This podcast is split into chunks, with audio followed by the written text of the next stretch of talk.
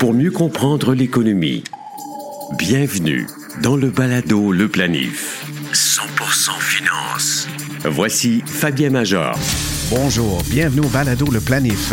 Cette édition variée va entre autres présenter les aspects légaux de la planification financière. Un aspect peut-être moins abordé souvent dans ce podcast, mais combien important?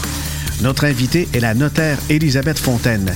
Nous allons échanger avec elle sur toutes les possibilités qu'offre un cabinet de notaire hors des testaments et des hypothèques. Vous constaterez comme moi que les champs d'expertise des notaires est beaucoup plus vaste qu'on se l'imagine. Aussi, notre capsule Origine raconte l'histoire d'une des plus vieilles sociétés industrielles américaines, soit la General Electric. Enfin, on répond à la question du beau-frère d'Ethan. Il affirme qu'il n'est pas normal d'avoir des placements qui ne progressent pas pendant quelques mois. Il dit qu'il a assez attendu. Puisqu'il détient son placement depuis un an et lui suggère de vendre, est-ce un bon conseil? Absolument pas. Je vais vous expliquer pourquoi.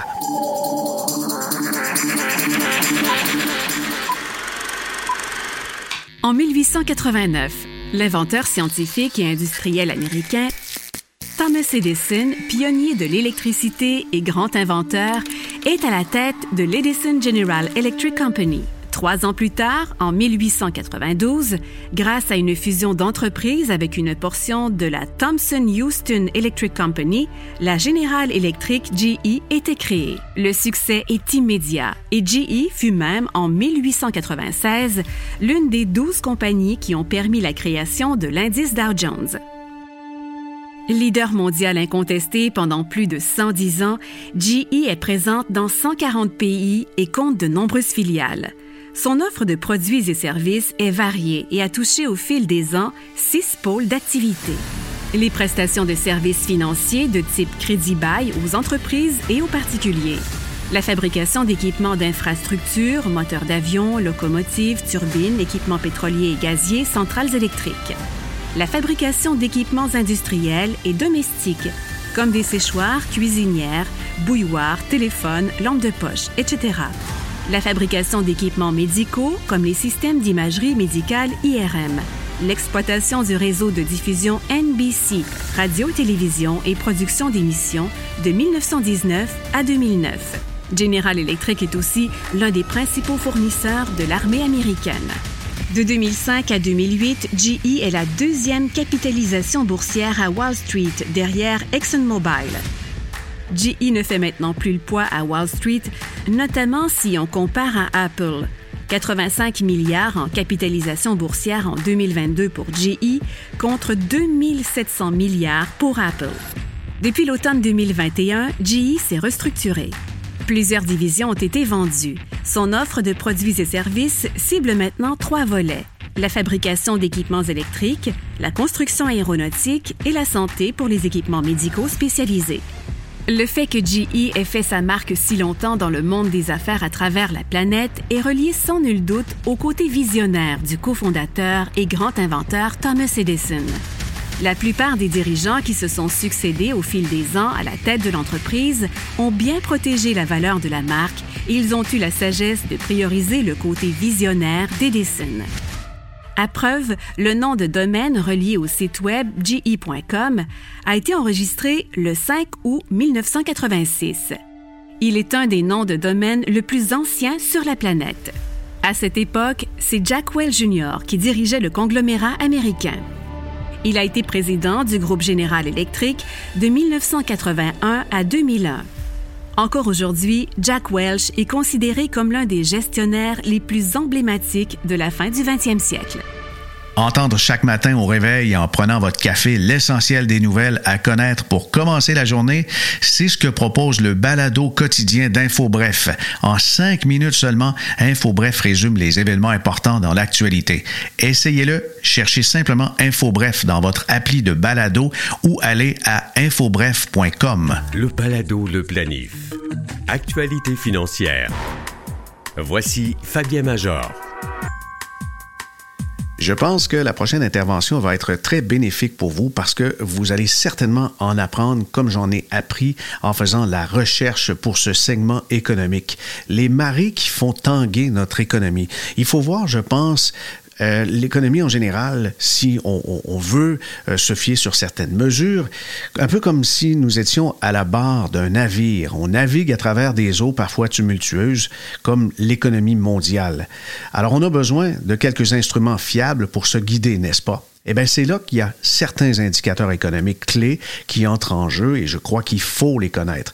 Ils agissent un peu comme notre boussole, notre radar et même notre baromètre. Ça indique des choses qui pourraient se passer, pas nécessairement qui vont se produire, comme la météo. On reproche parfois à des météorologues de dire Ouais, vous nous aviez dit qu'il était avoir un gros orage, on n'a pas eu, puis euh, pourquoi vous faites peur au monde Non, c'est pas question de faire peur au monde, c'est question de se préparer, surtout si on a à faire des, des sorties avec des jeunes enfants, des choses comme ça. En ce qui concerne notre budget, nos finances, les euh, budgets des entreprises, évidemment, faut voir ce qui nous pend au bout du nez. Alors, les indicateurs économiques agissent comme boussole, radar, baromètre, et voici donc les principaux. Et le premier, j'y vais avec un, un gros coup, c'est l'indice de la peur, le VIX, Imaginez-le comme un baromètre qui avertit des tempêtes à venir. Lorsque le VIX grimpe, c'est comme si les nuages s'assombrissent d'un coup, signalant aux investisseurs qu'il y a peut-être une tornade qui s'en vient. Et, cet indice est souvent le premier à réagir. Alors le VIX, lui, c'est en lien direct avec la bourse. Ça fournit une alerte instantanée avec, entre autres, les options à la Bourse de Chicago. C'est là qu'on l'a développé. Et on voit avec le nombre d'options qui anticipent, par exemple, qu'il y aura des baisses de valeur. Et, et c'est là qu'on est en mesure de dire que si l'indice se situe autour de 20, tout semble à peu près normal. En 2008, au paroxysme de la crise financière, la grave crise financière, il a atteint un record touchant les 150. En début de pandémie de COVID-19, il fut de 60. Et au moment où je vous parle, il s'approche des 21. On n'est donc pas dans une zone de grand danger que peuvent anticiper certains opérateurs de marché boursier. Ensuite, considérez les rendements des bons du Trésor comme un autre radar de navigation. En temps normal, les, taux de rendement sont positifs, donc ils sont stables ou à la hausse, ça indique une mer calme devant nous. Mais lorsque les rendements commencent à baisser, notre radar nous dit que les investisseurs cherchent à se réfugier dans des havres sûrs, dans des bons du trésor souvent à court terme. Ils se retirent des actifs plus risqués comme les obligations à long terme ou encore comme les actions. C'est un signe clair que la confiance s'érode. Depuis trois ans, on voit que l'indice SP, Standard Poor's des bons du trésor américain, il est en repli de 5 il est passé de 485 à une valeur de 416 récemment. C'est donc dire qu'on anticipe peut-être des nuages un peu plus noirs. On va passer à un autre groupe important maintenant, les consommateurs. Imaginez l'indice de confiance des consommateurs comme le vent qui alimente nos voiles. Lorsque les consommateurs sont optimistes, ben, ils dépensent plus. Ah oui, ça va bien, j'ai de l'argent qui rentre, il y a des bonus qui s'en viennent. Alors ça, ça alimente la croissance économique. Mais quand l'indice de confiance chute, c'est comme si le vent tombait et ça nous laisse à la dérive dans une mer d'incertitude. Au Canada, c'est le Conference Board qui alimente cet indice et en octobre, il poursuivait son repli amorcé en juin. Le nombre de répondants pessimistes quant à l'avenir, lui, augmente, ce qui peut se traduire par une diminution des achats importants dans les prochains mois euh, au niveau des meubles, des électroménagers, des véhicules neufs. Tout ce qui est accessoire discrétionnaire, ben là, on se retient de dépenser parce qu'on pense que finalement, notre paye ne sera pas aussi soutenue, surtout s'il y a une partie qui est à commission ou sous forme de bonification ou si on fait du temps supplémentaire. Alors, cette ambiance morose peut peser et c'est ce qui se reflète justement dans l'économie canadienne. En 2014, l'indice avait une valeur de 100 et puis ça, c'est maintenant autour de 60, soit un seuil inférieur à celui d'avril 2020 lors de la fermeture de l'économie en début de pandémie. Notre tableau de bord afficherait aussi le taux d'épargne et les niveaux d'endettement des ménages. Parce qu'un taux d'épargne en hausse, c'est comme un changement soudain de la direction du vent. Ça pousse peut-être hors de notre itinéraire prévu. Et les gens qui épargnent plus lorsqu'ils sont incertains de l'avenir peuvent ralentir l'économie parce que c'est de l'argent qu'on garde pour soi, qu'on ne dépense pas. Maintenant, imaginez-vous en contact radio avec d'autres navires, en particulier ceux que sont les titans de l'industrie. Le PMI ou l'indice des directeurs d'achat serait ce signal radio. Si les usines, les fabricants disent que leurs activités ralentissent comme indiqué par un PMI inférieur à 50, c'est un signe clair qu'on pourra se diriger vers des eaux plus difficiles comme une récession. Et cet indice au Canada, il est à 47,5. Il est donc inférieur à 50. C'est un autre, un autre, une autre aiguille dans nos cadrans qui nous indique qu'il y a quelque chose qui s'en vient là. En somme, chaque indicateur que j'ai mentionné a son propre rôle à jouer dans la navigation à travers l'océan de l'économie. Le VIX, c'est le baromètre immédiat, l'indice de confiance des consommateurs, c'est le vent dans les voiles, le PMI agit comme un signal radio crucial. Et ensemble, toutes ces données-là nous aident à tracer une route aussi sûre que possible. Mais c'est pas certain que sur le terrain, ça va se comporter exactement comme nos cadrans, mais ça permet de se préparer aux défis à venir. Et d'évidence, les eaux seront agitées durant les prochains mois au Canada. Balado, le planif. Aspect légaux.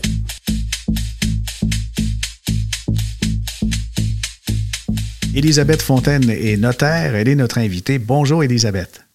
Bonjour. Très content de te recevoir au balado Le Planif pour parler d'un aspect méconnu du droit notarial. Et d'abord, explique-nous ton parcours. Qu'est-ce qui a fait que tu as choisi ça comme profession? Ben, en fait, j'aime dire que c'est la profession qui m'a choisi parce que initialement, en fait, j'ai fait un premier baccalauréat en relations internationales, droit international. Alors moi, ce qui m'intéressait, c'était vraiment l'international, hein, le droit, ce qui se passait à l'étranger, tout ça mais il n'y a pas de titre qui vient avec ça. Donc, pour travailler, être reconnu un peu partout, bien évidemment, le titre d'avocate, parce qu'à ce moment-là, je me destinais vers euh, le barreau. Donc, je suis allée chercher ce, ben, je suis allée faire l'école du barreau, en fait, mais en passant par un deuxième bac en droit, parce que le droit international, ce n'est pas le droit ici au Québec. Donc, il a fallu que je fasse un deuxième bac en droit. Je suis passée à l'école du barreau pour finalement aller voir ce qui se faisait au niveau notarial parce que c'est une pratique différente des avocats. Nous, on n'est pas dans le conflit. On est toujours dans la prévention, dans la médiation entre les deux. Euh, donc, c'est vraiment ce qui m'intéressait au niveau là, au niveau du droit. C'est là que j'ai décidé de faire euh, le, diplôme de droit notarial à l'Université de Montréal. D'accord. Et là où il y a quand même des liens avec euh, le, droit conventionnel, avec la pratique des avocats, c'est que vous pouvez intervenir dans la préparation de différents documents légaux, mais c'est bien plus qu'un testament, qu'une hypothèque. Oui, puis c'est vraiment, c'est méconnu parce qu'en fait, on a la même formation de base avocat notaire, hein. on a le même bac en droit, donc on a toutes les mêmes bases juridiques. Puis après ça, ben, les notaires ont fait un deux ans de perfectionnement de tous les domaines du droit qui touchent la vie ici au Québec d'une personne. Fait que c'est vraiment pas juste des hypothèques, des testaments, des mandats. Ça, c'est ce qu'on voit tout le temps, des ventes de maisons. Mais il y a une autre grosse partie qui est d'autres domaines de droit là, dont on va parler justement là, mais tu sais c'est vraiment euh, euh, droit de la personne, droit des affaires, euh, propriété intellectuelle, vraiment on touche tous les, tous les domaines de la vie, finalement. Là. Ben, c'est ce qui m'a interpellé quand je, suis allé visiter ton site web. J'ai vu qu'il y avait ces, ces sections-là. Et dans le droit des affaires, ça, c'est moins commun. On peut donc contacter une notaire comme toi et puis demander à voir, par exemple, qu'est-ce qu'on a de besoin pour démarrer son entreprise. Oui, puis j'aime ça que, que, que tu abordes en disant démarrer parce que j'aime dire aux gens, dès que vous avez une idée, c'est le moment de contacter son notaire parce que on aide à prévenir, on met des coussins de sécurité, on, on, on, a une longueur d'avance quand on regarde au loin le projet de l'entrepreneur, on sait ce qui s'en vient en droit des affaires. Fait que dès que la personne a une idée, puis moi je suis bien visuelle, j'aime expliquer avec des images. Une entreprise, ça part d'une idée d'une personne ben en fait, elle a, elle a un fil de vie, hein, cette entreprise-là, d'un début jusqu'à une fin ou, ou un transfert d'entreprise au niveau générationnel ou d'une vente. Ben on accompagne la personne du début de l'idée jusqu'à la fin, si jamais une fin donc, on, passe vraiment à travers toutes les étapes d'une vie d'entreprise. C'est drôle parce que j'aurais dû euh, certainement te contacter au début du balado parce que je l'ai baptisé le planif tout court, mais il y a un organisme qui avait réservé les droits du nom. Alors, j'ai finalement eu une entente, ça s'appelle balado le planif, mais c'est un, un bel exemple. Alors, ça part là, vous pouvez faire ces recherches pour éviter des petits ennuis comme j'en ai eu? Oui, ben oui, clairement. Oui, on regarde l'idée ensemble, on regarde la personne veut partir ça de quelle façon, parce que non seulement il y a le nom qu'on va regarder, qu'on va aller faire une recherche de nom, on va aller faire une réservation de nom, et ça, ben ça donne des garanties qu'en ce moment la personne, on va y créer son entreprise, puis qu'il n'y en a pas deux justement avec le même nom ou trop similaire. On veut pas, on va, on va éviter des poursuites là, si jamais on utilise le même nom. Puis en même temps, on va garantir aussi, euh, au niveau de l'idée, on va travailler avec des agents de marque pour voir est-ce que c'est une marque qu'on veut déposer. Fait on va évidemment là, euh, regarder dès la naissance. Puis au tout début, il y a aussi quelle forme d'entreprise est appropriée pour la personne, pour son projet, pour son idée. Tu sais, ça part vraiment de la base. Ah oui, oui, parce qu'il y a de l'enregistrement. On peut avoir une entreprise enregistrée qui est une prolongation de nos activités de travail autonome. Ça peut être une incorporation provinciale, fédérale. Qu'est-ce qui peut euh, faire en sorte qu'on privilégie l'un versus l'autre? Ben, en fait, le, il y a, y la incorporée, mais il y a aussi la société en non collectif, il y a la société en commandite, il y a plusieurs autres types d'entreprises qu'on peut choisir. Mais la différence principale entre une entreprise individuelle qui est comme un travailleur autonome, puis une incorporation, la Inc. qu'on appelle, qu'on entend souvent avec des actionnaires, vraiment, c'est la personne va vouloir créer une distance entre elle personnellement et ses biens personnels, d'où le côté justement financier à travers tout ça qui est important. Donc, on crée une distance en cas de poursuite, en cas de faillite, en cas de un paquet de choses qui pourraient arriver à notre entreprise. Si on veut la vendre, des fois, c'est plus facile d'avoir une Inc. Si on veut un financement, des fois, il y, a des, il y a des institutions financières qui vont plus reconnaître une Inc. Mais il y a aussi une question financière de combien de revenus on va faire. Parce qu'une entreprise individuelle, c'est nos revenus directement. Donc, le rapport d'impôt, il va avec nos revenus de l'entreprise. Donc, si jamais je partage ma vie avec quelqu'un, qu'on a un revenu commun, un impôt commun, ben la Inc va me permettre de jouer un peu plus avec les revenus que je vais m'attribuer ou que je vais me donner. Donc, ça va servir à ça aussi. Mhm. mais, mais pourquoi euh, l'incorporer au niveau fédéral plutôt qu'au niveau provincial? Ah, ben, la différence, ça va être au niveau de la nature des activités. Donc, il y a certaines natures que ça demande d'avoir une fédérale plutôt qu'une provinciale. Puis en plus, une fédérale, ben, c'est sûr que si on veut faire affaire avec l'étranger, il y a certains domaines de commerce qui vont plus reconnaître, sans raison réelle, mais quand même, ils vont plus reconnaître une fédérale. Il y a ça aussi. Ah oui, je pense à Développement Canada qui exige justement d'avoir une charte fédérale parfois pour nous représenter à l'étranger. Exactement, c'est ça. des fois, on va choisir une fédérale, mais il faut savoir que si je crée une fédérale, je dois quand même l'enregistrer au provincial. Donc, tu sais, au niveau des coûts, puis au niveau du budget, ben, quand on voit le client dès le départ, on lui fait une planification en même temps, là, budgétaire, des experts nécessaires aussi. OK, OK. Alors, dans les services que vous offrez, je, voyais qu'on on est rendu vraiment dans les années 2020 euh, et plus, puisqu'on a des conditions. Vous pouvez rédiger des conditions pour les boutiques en ligne. Oui. Ah oui, puis ça, c'est de plus en plus là, les termes et conditions des boutiques en ligne. Euh, des retours, comment que ça fonctionne. On a aussi la loi, la nouvelle loi 25, là, que ben, c'est pas une nouvelle loi, mais les ajustements avec la loi 25. Là, moi, j'ai des collègues qui ont vraiment travaillé beaucoup là-dessus pour adapter les sites web, les plateformes en ligne. Donc, il y a ça. Puis il y a aussi tout le coaching. Hein, on le voit beaucoup, là, les gens qui se lancent en coaching, qui connaissent pas nécessairement comment que ça fonctionne quand les gens ils prennent un abonnement de coaching? Est-ce qu'ils peuvent le résilier? C'est quoi les termes et conditions? Ça, c'est ce que je vois moi dans mon quotidien énormément. Ah oui, c'est vrai, parce qu'il y en a qui vont dire Ah ben tant que vous annulez pas, on continue de prélever l'argent dans votre compte, mais est-ce bien légal de faire ça?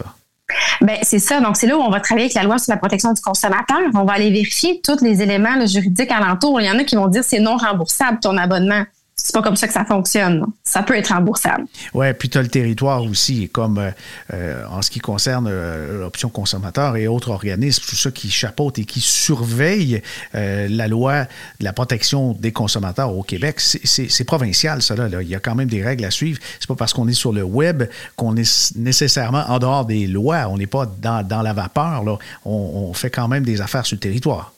Ben oui, effectivement. Puis en même temps, parlant de territoire, c'est ceux qui font affaire et qui vendent à l'étranger, il y a toute la question des taxes applicable ou non applicable à ce qu'on vend à l'extérieur du Québec, ben ça aussi, on regarde tout ça quand on quand on débute un projet.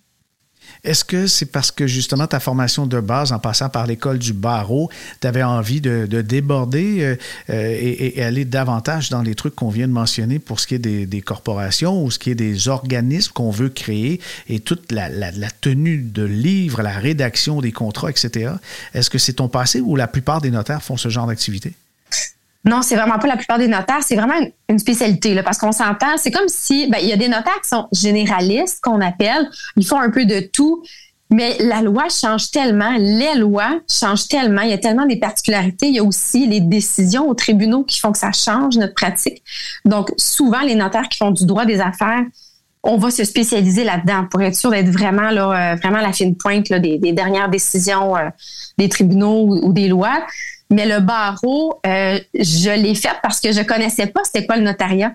Donc, évidemment, on passe, souvent on va dire qu'un notaire, c'est parce qu'on a échoué le barreau. Hein? c'est comme un passage. Ben, c'est vrai d'une certaine façon parce qu'on c'est méconnu, le notariat. Tout ce que peut faire un notaire, on n'a pas le réflexe de s'y rapporter, ni même en, en étudiant, on n'a pas nécessairement le réflexe d'y aller. Donc, moi, en passant par le barreau, ben, c'est là où j'ai vu que le litige, j'adore, j'adorais, mettons, faire les, toutes les, activités pour plaider, mais est-ce que je voulais faire de ma journée plaider dans des causes où on s'ostine? C'est là où ça me tentait pas. je, vais aller vraiment plus en prévention. Puis moi, ben, le contact un à un avec les clients, c'était important pour moi. Puis je me disais, ben, je pense que je vais le retrouver beaucoup plus en notariat que au niveau, euh, au niveau du barreau, au niveau des avocats. Mais en termes de prévention, je pense que ça peut inclure aussi la, rédaction des contrats pour l'embauche, des, des contrats entre fournisseurs. Ça va jusque-là? Oui, ça va jusque-là. Fait dans la vie de l'entreprise, comme je disais tout à l'heure, ben, on a, on a l'idée, après ça, on regarde les options, on a le choix de la forme juridique, après ça, on a toute la collaboration avec les experts qu'on va avoir besoin. Il y a le choix de l'entreprise, mais après ça, c'est comme si on a créé une boîte. Là, on a créé l'entreprise, mais l'intérieur de la boîte, il y a plusieurs choses. Donc, c'est là qu'on va mettre, bon, évidemment, convention d'actionnaire, si on est plusieurs, les capital actions, tout ça, comment est-ce qu'on la construit, là, l'intérieur de la boîte. Mais il y a aussi toute l'analyse pour protéger l'entrepreneur. Donc, tous les contrats de fournisseurs, les contrats de services, les contrats clients, les formes de facture, comment je vais faire ma soumission, qu'est-ce qu'il faut que je mette comme petit caractère dans ma soumission pour être bien protégé. Ça passe à travers tout ça. Hey, hey, hey. c'est vraiment étendu, c'est bien plus que je l'imaginais.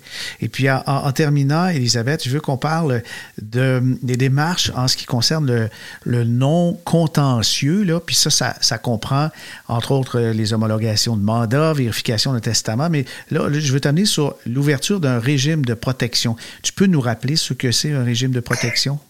Oui, en fait, c'est quand une personne devient inapte et qui n'a pas fait de mandat de protection qu'on appelait le mandat en cas d'inaptitude avant.